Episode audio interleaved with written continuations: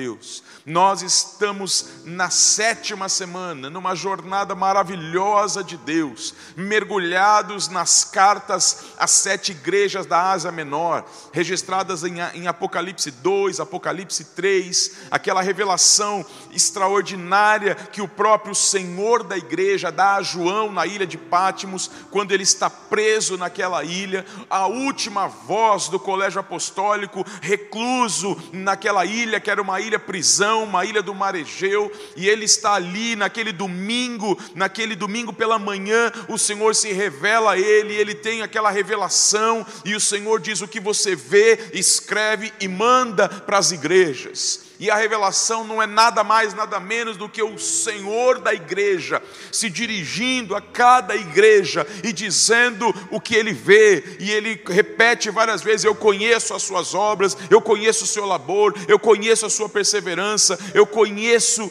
todas as coisas. E nós passamos por Sardes, foi a primeira igreja nessa jornada que hoje entra na sétima semana. Aquela igreja que tinha fama de estar viva, mas o Senhor disse: só tem fama, Sardes, você está morta.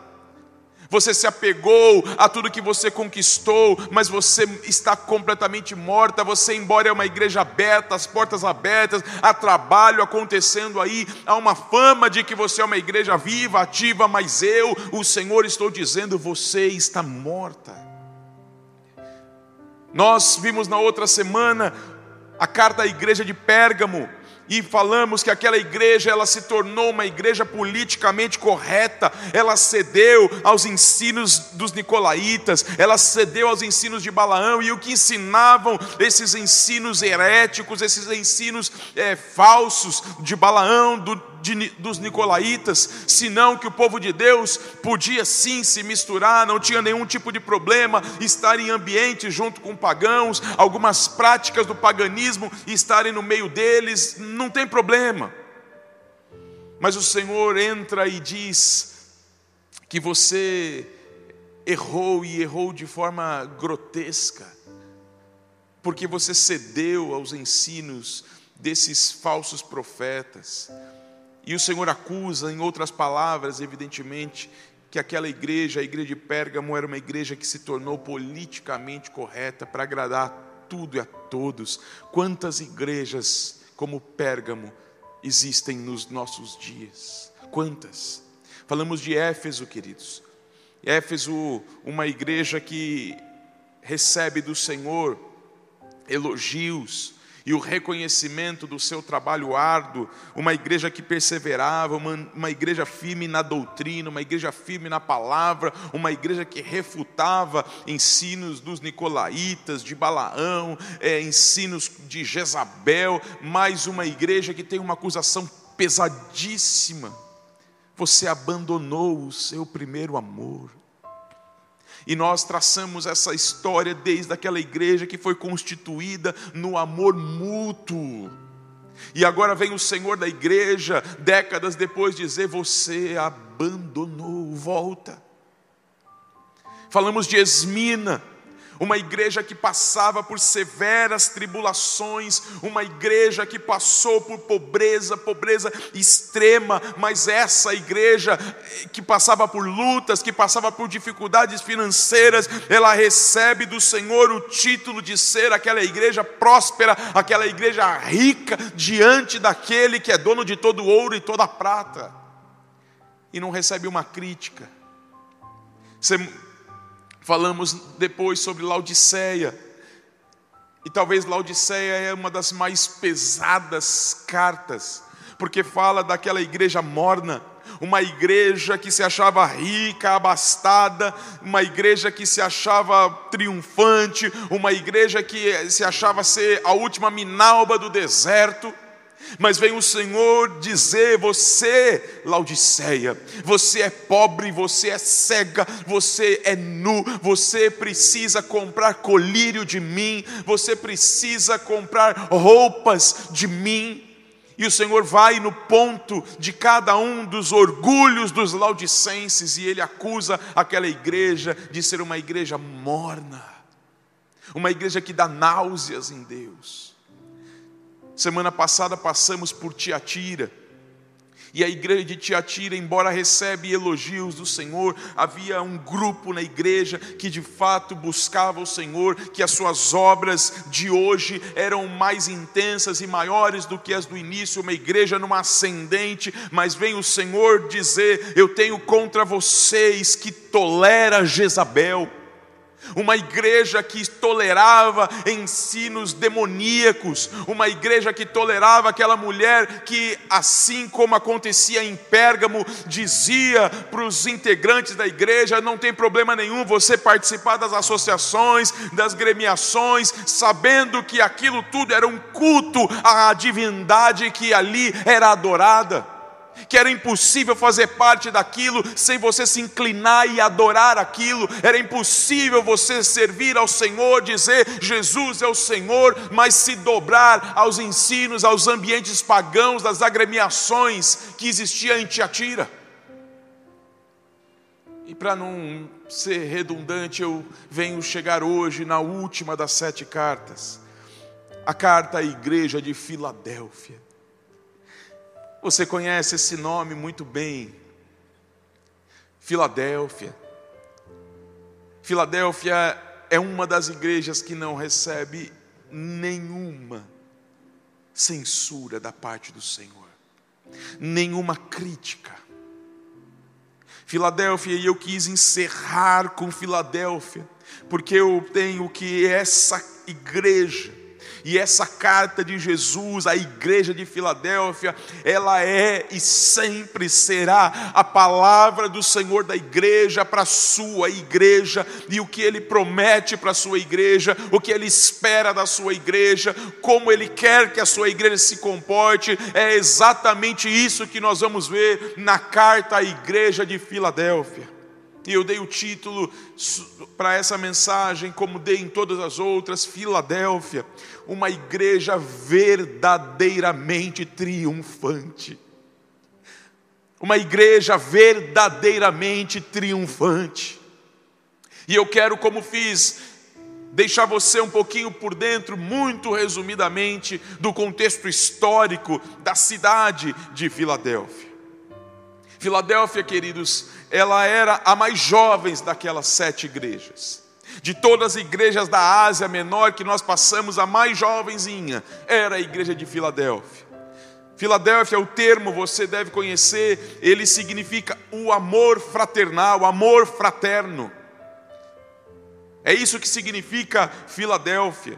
E estudiosos acreditam que a cidade ela acabou ganhando esse nome como uma homenagem de Átalo Filadelfo, que ele era um dos reis de Pérgamo, e ele fez uma homenagem ao seu irmão mais velho, e então ele deu o nome para aquela região, para aquela cidade de Filadélfia, como uma homenagem ao seu irmão mais velho. Por isso, o amor fraterno, Filadélfia.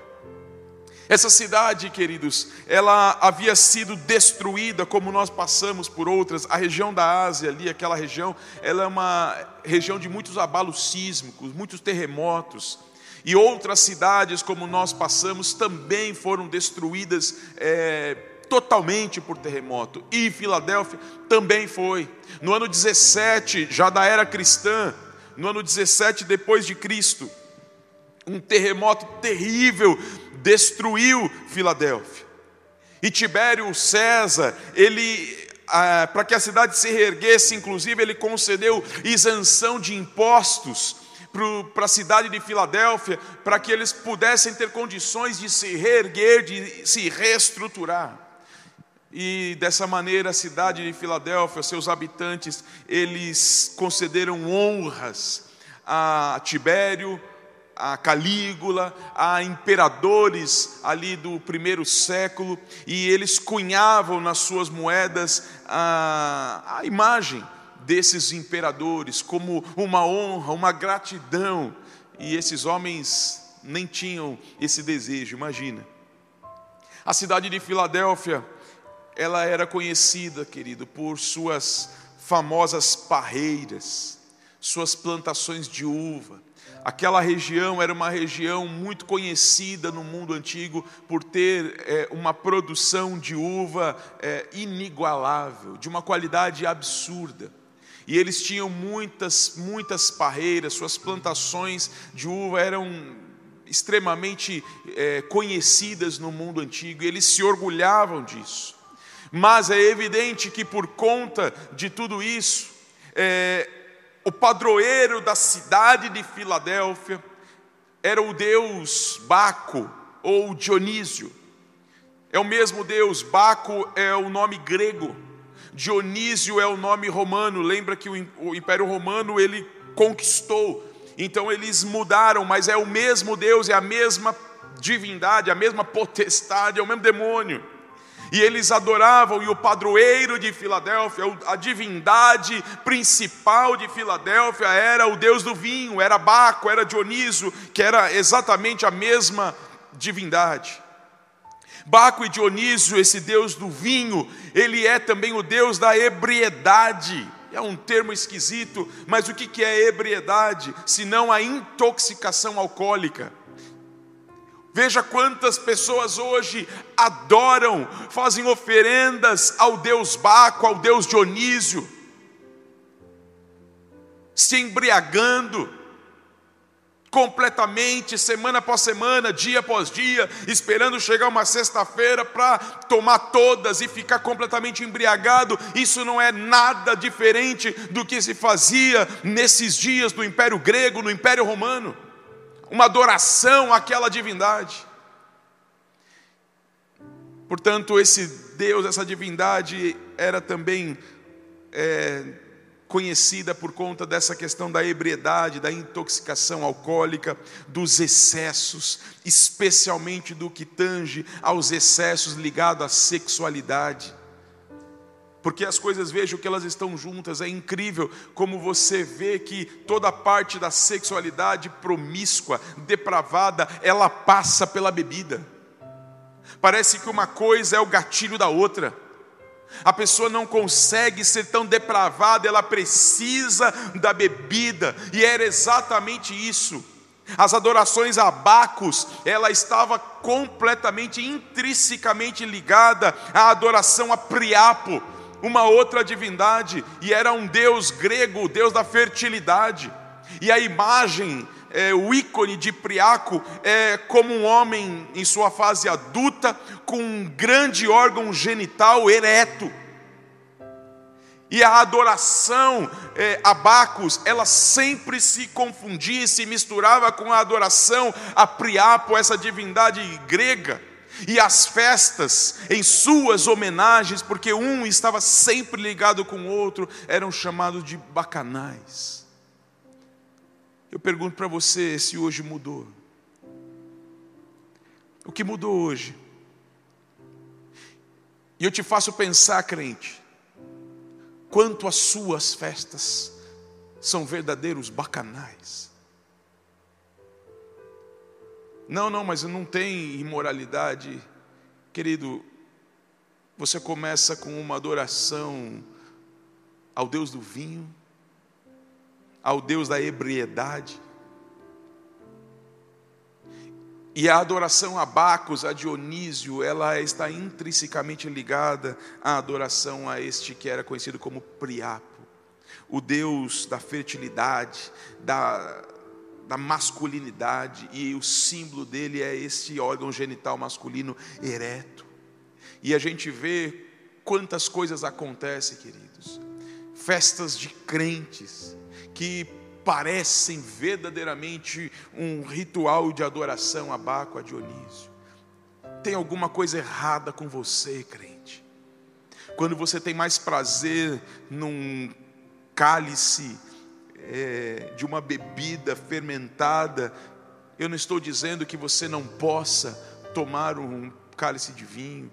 Eu não estou dizendo que a Bíblia proíbe isso, nós não vemos isso, pelo contrário, nós vemos o apóstolo Paulo dizer para Timóteo tomar um pouquinho de vinho porque ia fazer bem para ele. Eu não estou dizendo isso, eu estou dizendo da embriaguez. Eu estou dizendo quando essas coisas elas tomam outros rumos. Quando o vinho, ele tem o poder de te embriagar. E te embriaga a tal ponto que ele faz você ir se soltando isso tudo remete aos excessos. especialmente aos excessos da sexualidade. É isso que nós víamos, e tudo isso, essas festas eram conhecidos como bacanais. Enfim, esse é apenas um contexto da cidade, da divindade, onde está aquela igreja, igreja de Filadélfia. Mas a igreja de Filadélfia não tem um senão, não tem um senão contra essas coisas, porque ela de fato foi uma igreja que se separou Ser santo é ser separado. E a igreja de Filadélfia, ela se separou, ela verdadeiramente deixou as suas velhas práticas e ela se entregou a Cristo para uma nova vida.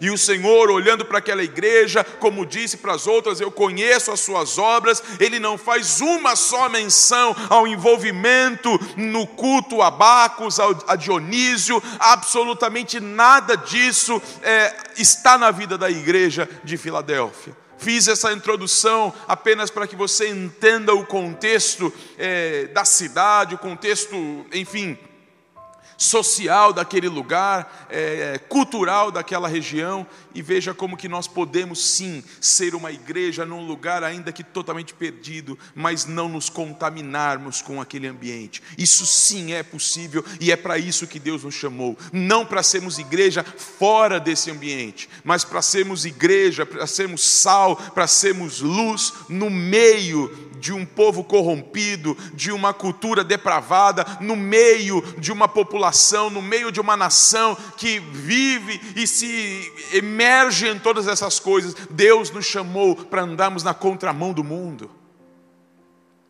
E agora vem o Senhor revelando a João ali naquela revelação, dizendo: escreve e manda, e chegou agora a vez da igreja de Filadélfia receber essa carta.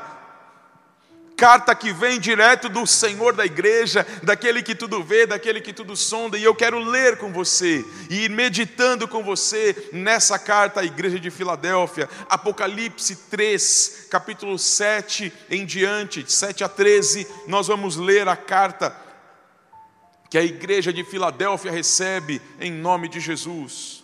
Diz assim a palavra do Senhor: ao anjo da igreja em Filadélfia, escreva. Você sabe que o anjo da igreja é o pastor, é o líder da igreja, nós já falamos sobre isso em todas elas. Essas são as palavras daquele que é santo e verdadeiro. O Senhor se apresenta para aquela igreja como aquele que é santo, separado daquele que não se mistura, daquele que não se contamina e daquele que exige que todo aquele que com ele se relaciona viva também uma vida de santidade. É assim que ele se apresenta. São as palavras do que é santo e verdadeiro, atributos, atributos de Deus.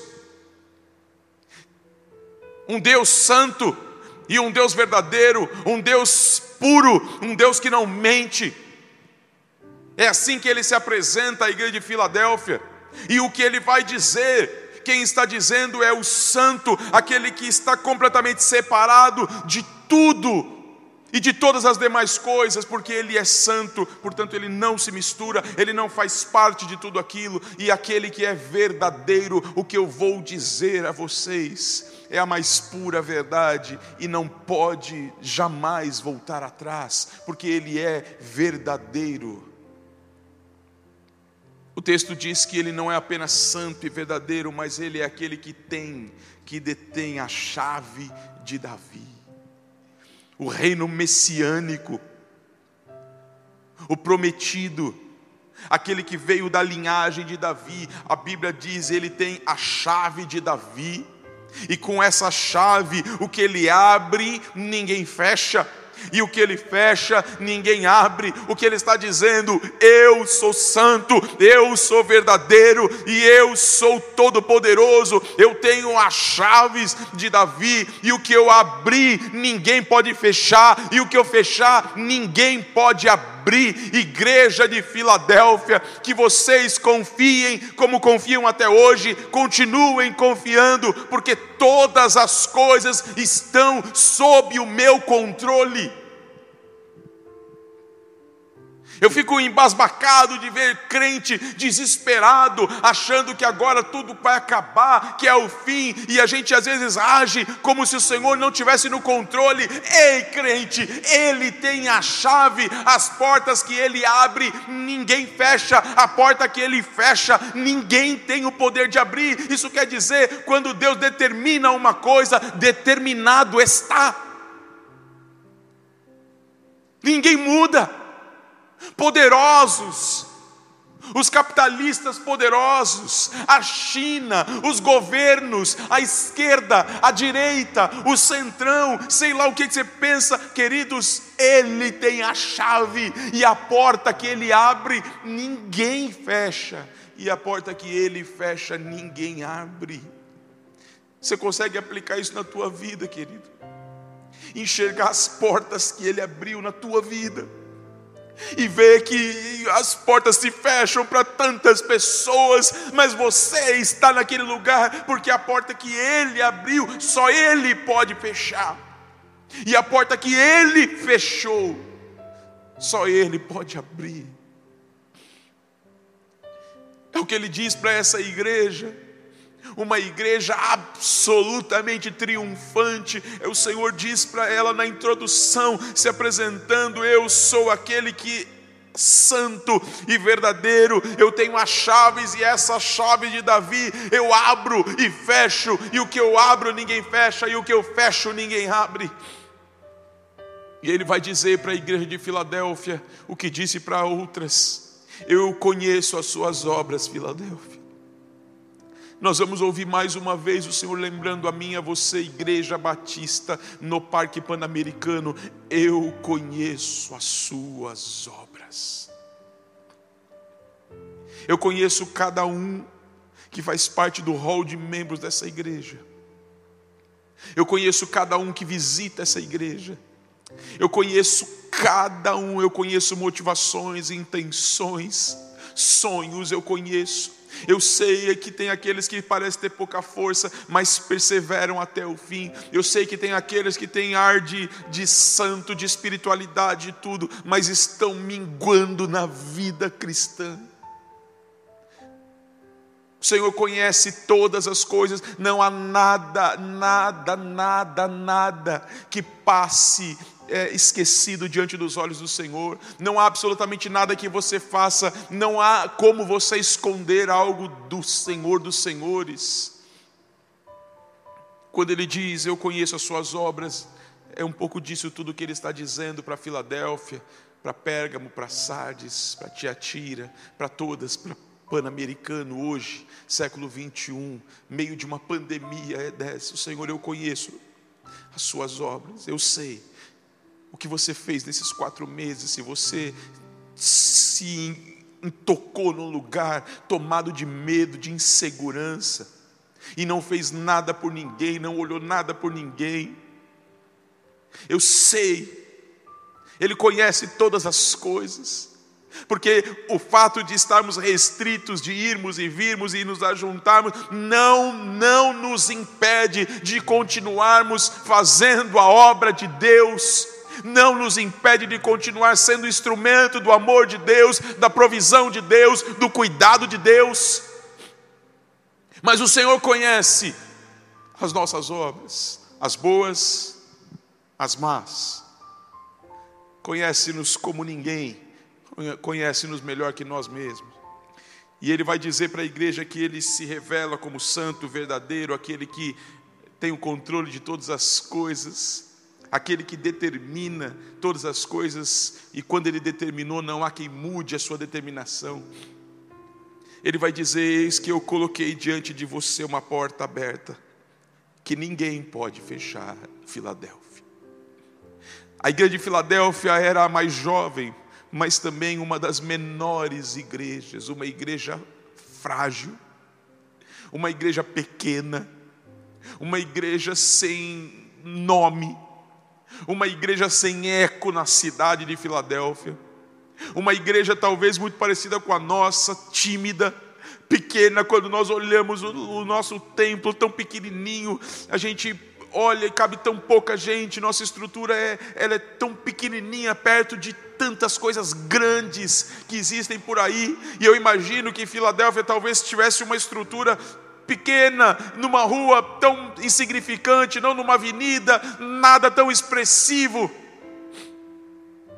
E o Senhor diz para ela: Eu coloquei diante de vocês uma porta aberta que ninguém pode fechar, e uma porta aberta que diz de oportunidades que o Senhor colocou. Eu coloquei diante de vocês situações, oportunidades para vocês avançarem, e ninguém pode parar vocês, queridos de Filadélfia.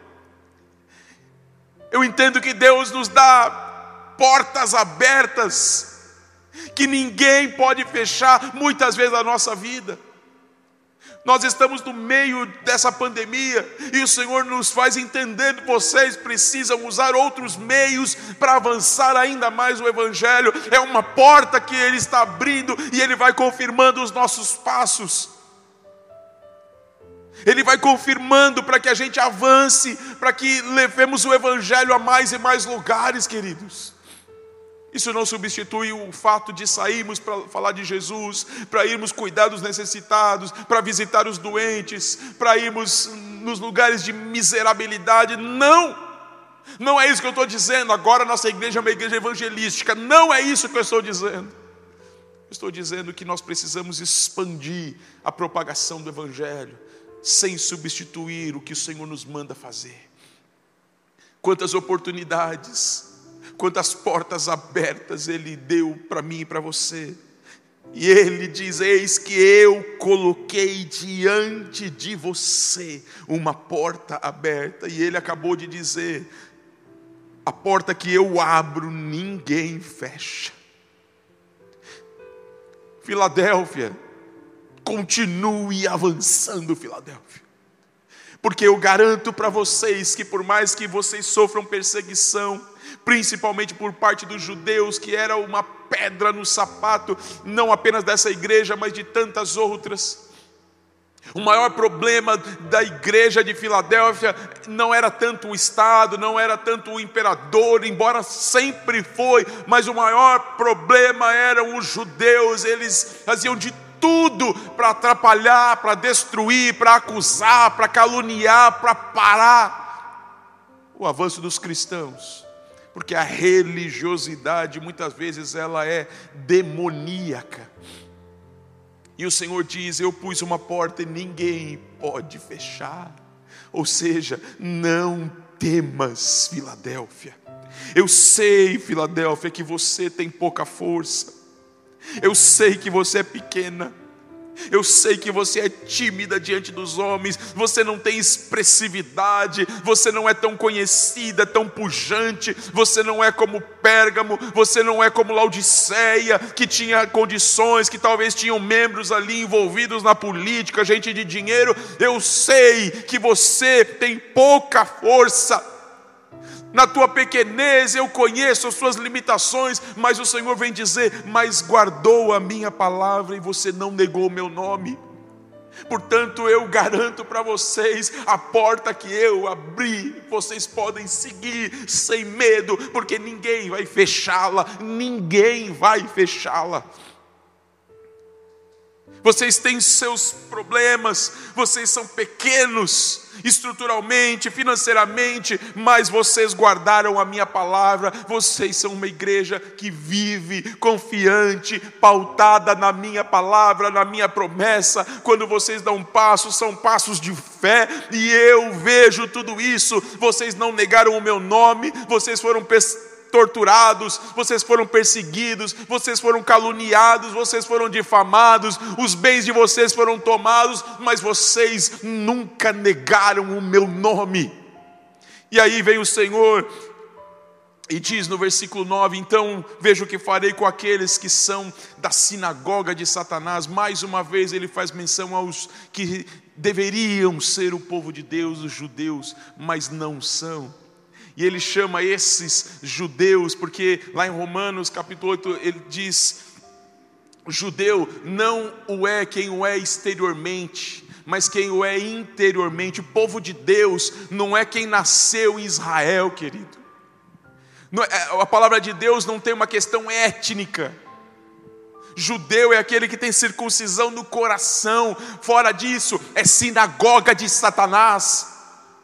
É isso que a palavra de Deus diz: olha o que eu farei com aqueles que são sinagoga de Satanás e se dizem judeus e não são, mas eles são judeus, etnicamente falando, mas o Senhor está dizendo, mas não é esse judeu que é o meu povo, não é esse, esses são sinagoga de Satanás, eles são mentirosos, diz a palavra, e a Bíblia diz: Eu farei que se prostrem aos seus pés e reconheçam que eu o amei.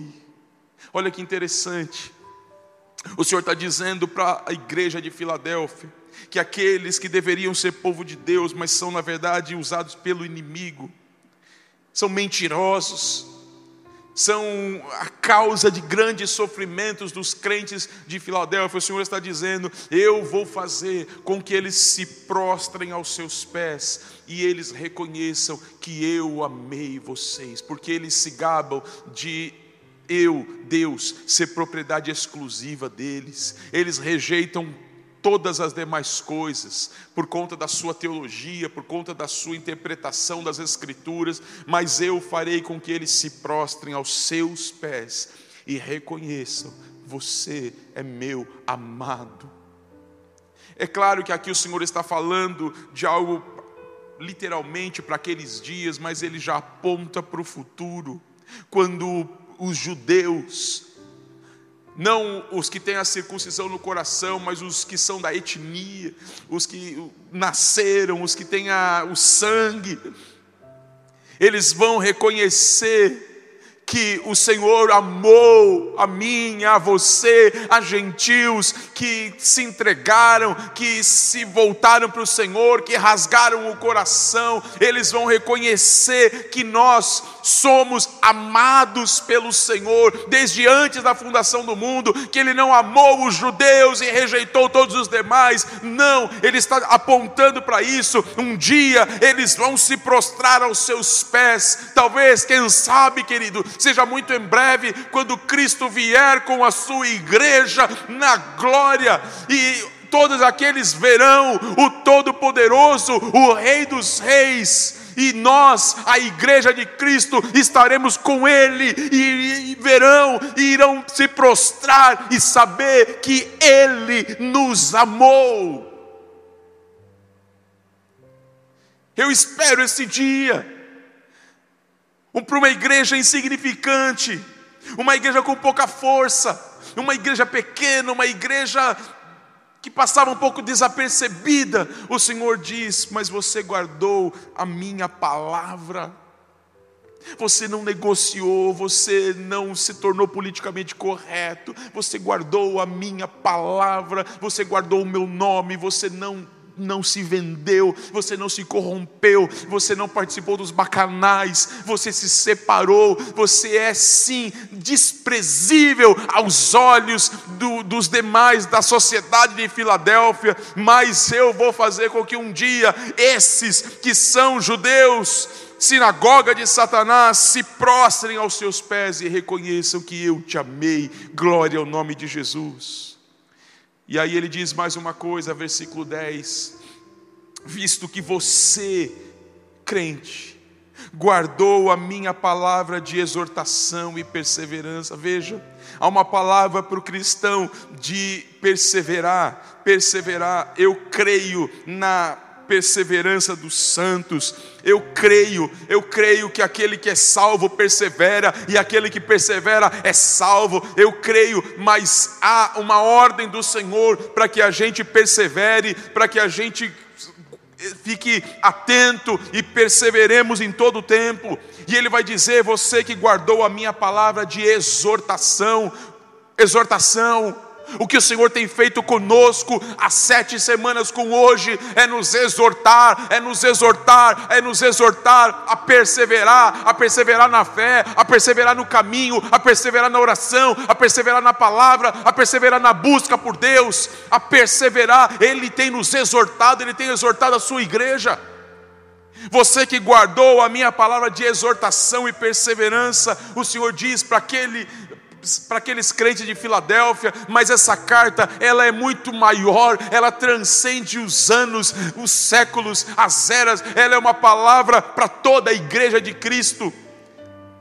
E ele vai dizer: você que guardou a minha palavra de exortação, de perseverança, eu também te guardarei da hora da provação que está para vir sobre todo o mundo, para pôr à prova os que habitam na terra. Querido, o que, que o Senhor está falando aqui? Ele não está falando de um momento ali, naquele contexto apenas. O Senhor está falando com a sua igreja, para aquela igreja de Filadélfia, que é uma representação do que o Senhor espera da sua igreja, uma igreja que se mantém pura, imaculada, que persevera, que espera. O Senhor está dizendo que Ele vai nos guardar da hora da aprovação. Querido, entenda que no original, no grego, você vê claramente que o Senhor está dizendo de uma situação em que estaremos no meio, no contexto. Ele, no meio disso, de tudo isso, eu vou te guardar no momento de provação. Ele não vai nos livrar da provação, ele vai nos livrar na provação. E aqui remete sim para você que é mais dispensacionalista, que acredita que a igreja não vai passar por esse período de tribulação, queridos, há muitos textos, inclusive esse, que nos dão clareza de que nós passaremos e sempre, a igreja de Cristo sempre passou por provações, por lutas. Olha o que está acontecendo no Oriente Médio, olha o que está acontecendo na China. Agora, recentemente, o governo chinês é, tirou o benefício por conta dessa pandemia toda, tirou o benefício de cristãos, fechou igrejas, simplesmente porque não se dobram à, à ditadura comunista daquele lugar, ao governo demoníaco e não negam o nome de Jesus, não há vez para cristãos desses lugares. E pessoas sempre passaram por lutas, perseguições, mas elas perseveram, continuam. E o Senhor está dizendo: como você guardou a minha palavra, e é uma promessa para a igreja, para o crente fiel, preste atenção. Isso aqui não é para Filadélfia, é para aqueles que já ficaram na história, morreram lá no final do primeiro século, não, é para a gente hoje, para aquele que guarda a palavra, que guardou a palavra de exortação e de perseverança, o Senhor diz: Eu vou guardar vocês deste período de tribulação que está para vir sobre todo o mundo, para pôr a prova os que habitam na terra. O cálice da ira de Deus será derramado sobre toda a terra, mas não sobre os cristãos. Como aconteceu em Gozen, lá no Egito, os, o povo de Deus estava guardado, o povo da aliança estava separado, os primogênitos foram mortos, tudo aquilo acontecia, mas onde eles estavam, nada daquilo os atingiu. Será assim nos dias de provação, mas isso não quer dizer que não serão dias difíceis, queridos, porque enquanto Deus derrama o cálice da sua ira sobre todos os moradores da terra para prová-los, a intensificação contra a igreja vai aumentar mais e mais e mais. A intensidade na agressividade, na perseguição religiosa, no calar a voz, nós já vemos indícios disso hoje, queridos. Hoje você ser um cristão, você mostrar um conservadorismo bíblico, você pregar alguns valores fundamentais e inegociáveis, já é um problema. Não vejo demorar muito tempo para que as nossas transmissões elas sejam cortadas. Palavras das transmissões sejam cortadas e não poderão ser publicadas porque estamos dizendo algo contra a sociedade. E chamarão isso de um discurso de ódio. Preste atenção, querido. Nós estamos vivendo os últimos dias, preste atenção, querido. Você está dormindo, cara. Você está brincando, você está achando que você está. Nós estamos vivendo os últimos dias. Eu não quero dizer com isso que nós vamos. O Senhor vai voltar amanhã, daqui dez anos. Não é isso, mas preste atenção. Faça a leitura da situação.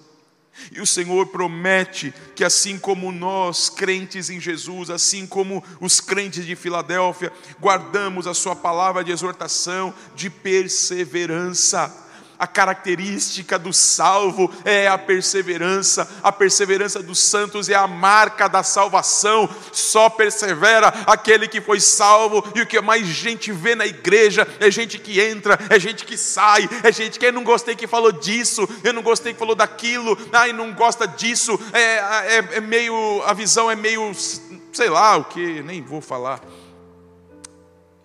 E sai, e entra e sai, e uma hora está na igreja, e chora, e pula, e daqui a pouco está completamente longe na lama do pecado. É, é, claro que não há perseverança, e se não há perseverança, não há salvação, porque eu creio na perseverança dos santos como uma marca.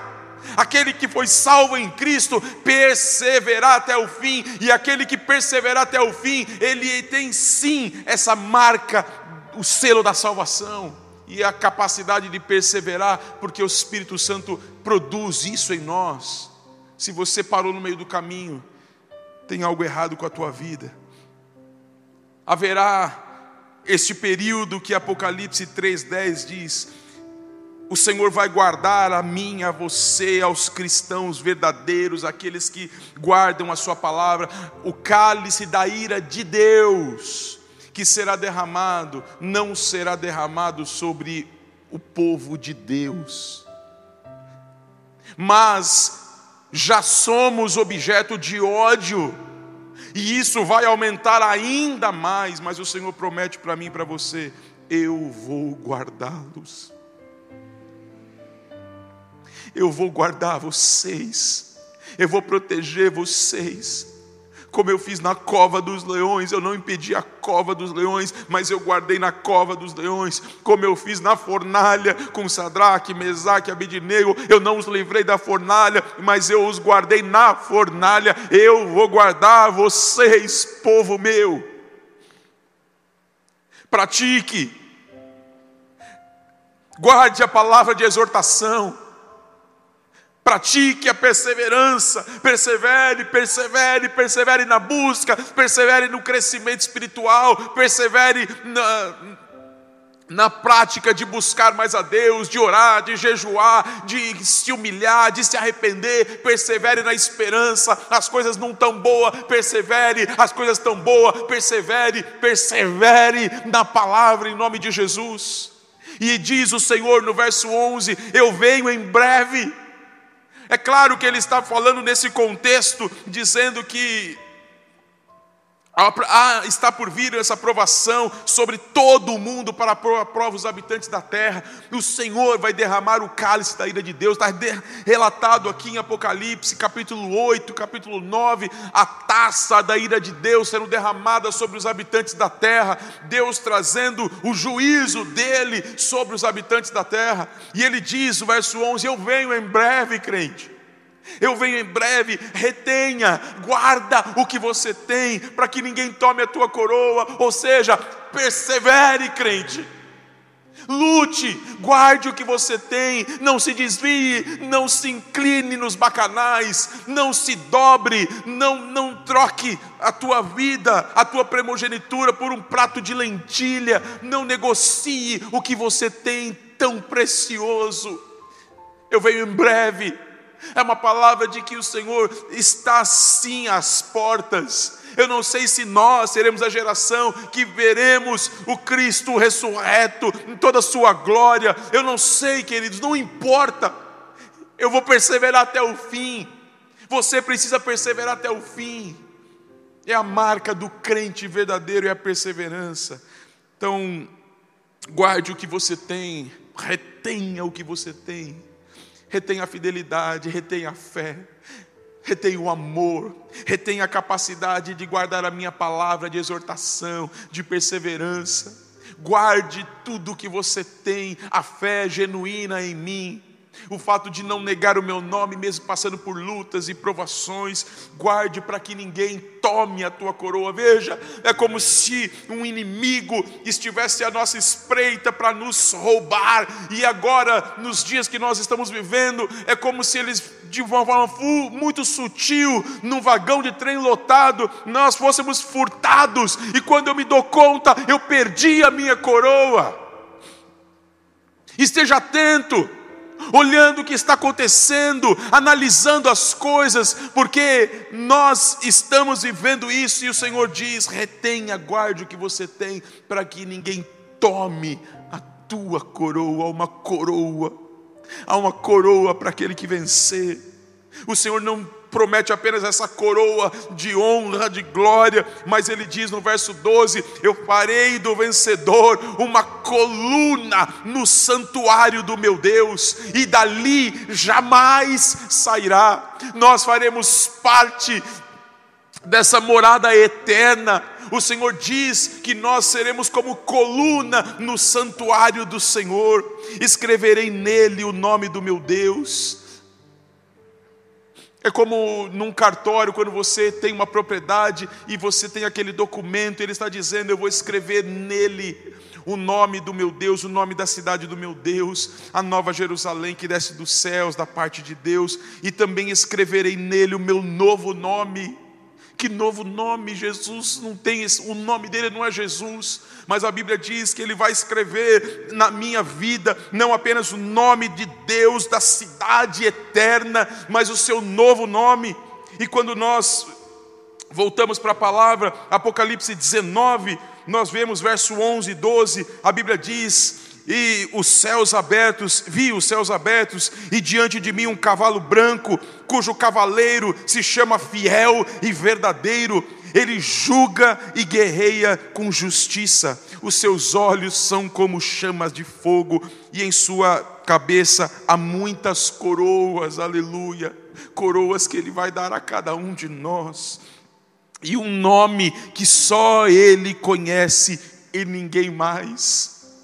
Eu não sei que nome é esse, o novo nome que ele tem talvez um nome digno de toda honra, de toda glória, porque hoje o nome de Jesus, embora extremamente conhecido, é ridicularizado por muitos, mas ele terá um novo nome e ele vai imprimir na minha, na tua vida, não apenas o nome de Deus, o nome da cidade eterna, mas o seu novo nome, como se nós fôssemos de fato propriedade para todos sempre dele, vencedor, que terá um novo nome, este que é todo Todo-Poderoso, louvado é o nome de Jesus. E eu encerro com aquela frase que Jesus diz para os discípulos, para os ouvintes, enquanto ele estava em seu ministério terreno, que ele diz para as sete igrejas na revelação do Apocalipse: aquele que tem ouvidos, ouça o que o Espírito diz às igrejas, aquele que tem ouvidos, ouça, ouça a igreja do Pan-Americano, ouça o Senhor prometer para mim e para você Ouça o Senhor prometer tudo isso para nós, Ele nos fará coluna no santuário do Pai. Uma terra que foi arrasada por terremotos, um povo que vivia com medo de abalos sísmicos. O Senhor diz: Não temas, vocês que têm os seus muros rachados por tantos abalos sísmicos e morrem de medo de toda hora, de repente, ter um abalo e um novo terremoto destruir tudo, não temas, eu farei de vocês colunas no templo do meu Deus, colunas que sustentam. É o que o Senhor promete para nós, contudo, Ele diz: guarda o que você tem. Guarda a minha palavra de exortação, de perseverança. Guarda o que você tem. Não permita que furtem, não permita que roubem a sua coroa. E o inimigo está aí solto como um ladrão, e ele está fazendo de tudo para roubar, para furtar a coroa que o justo juiz vai nos dar naquele dia. Ele que tem várias coroas, como nós vemos aqui no Apocalipse, seus olhos como chama de fogo, como nós vimos em uma das cartas e um nome é, como chamas de fogo, sua cabeça há muitas coroas. E ele tem um nome, um novo nome que só ele conhece e ninguém mais conhece. Esse nome que ninguém conhece. vai ser impresso na minha vida, na tua vida, se tão somente nós permanecemos fiéis até o fim. Não se dobre, não sucumba, não, não permita que você caia em tudo isso que está sendo arquitetado de uma forma ardilosa, mas que você guarde e persevere até o fim, em nome de Jesus. Feche os teus olhos, amado, em nome de Jesus. Pai bendito, eu te louvo, Senhor. Te louvo porque durante essas sete semanas o Senhor falou muito com a gente. Foram sete semanas, uma jornada de estudo, Senhor, nas cartas da Apocalipse. E como o Senhor falou com a gente. Só não ouve quem está surdo. Só não ouve quem está alienado, apático, dormindo, indiferente a tudo, mas aquele que tem ouvidos espirituais, este tem ouvido, Pai. A minha oração não é para que haja conhecimento teológico, histórico. A minha oração é para que verdadeiramente, Espírito Santo, essas palavras produzam em nós, igreja do Pan-Americano, uma mudança. Senhor, por favor, Pai, Produz em nós a obra que o Senhor tem para produzir, desperta-nos. Nós não queremos ser como as demais igrejas que sucumbiram, nós queremos ser como Filadélfia, a única igreja, a única cidade, a única igreja que durante 20 séculos esteve viva todas as outras cidades da Ásia, todas as outras igrejas, elas sucumbiram, elas desapareceram, mas a igreja de Filadélfia, pelo menos cinco igrejas ali na cidade de Filadélfia, permaneceram até o século 20, porque elas permaneceram guardando a palavra de exortação e de perseverança, e a porta que o Senhor abriu para eles, ninguém fecha, até o Senhor fechar essa porta. Nós nos apegamos a essa palavra, o Senhor tem nos dado portas de oportunidade, e nós nos apegamos, Senhor, à palavra que o Senhor garante-nos que o que o Senhor abriu, ninguém pode fechar, mas é verdade também que aquilo aquilo que o Senhor fechou, ninguém pode abrir, Pai. Por isso eu oro para que, em nome de Jesus, o Senhor não feche portas na nossa vida, nos dá de condições de entender, de discernir todas as coisas, para que o Senhor não precise fechar portas e depois nós tentarmos abrir, arrombar de todas as maneiras, em nome de Jesus, Pai. Acorda-nos, acorda-nos, desperta-nos, ó Deus, em nome de Jesus Cristo. Fica conosco, Senhor. Obrigado por esse este período de tempo. Obrigado por esse trajeto, por essa essa viagem que nós fizemos, Senhor, de sete semanas estudando, e o Senhor nos acompanhou e ministrou ao nosso coração. Eu te agradeço, Pai, por toda essa trajetória que o Teu Espírito foi nos guiando, nos instruindo e nos trazendo a revelação da Tua palavra, em nome de Jesus. Fique conosco, Pai. É o que eu peço no nome santo do Senhor. Amém. Glória